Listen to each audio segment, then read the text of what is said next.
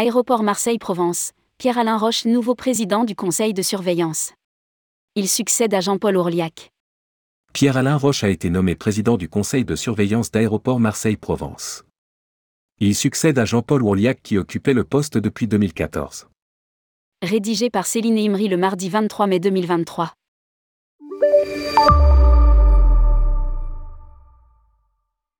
Lors de sa séance du jeudi 11 mai 2023, le conseil de surveillance d'Aéroport Marseille-Provence a élu à l'unanimité son nouveau président Pierre-Alain Roche.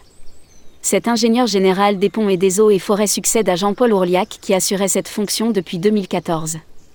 Il devient ainsi le deuxième président du conseil de surveillance de la société anonyme Aéroport Marseille-Provence.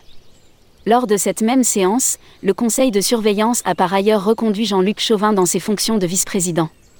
Lire aussi, l'aéroport Marseille-Provence vise l'autosuffisance énergétique d'ici 2030.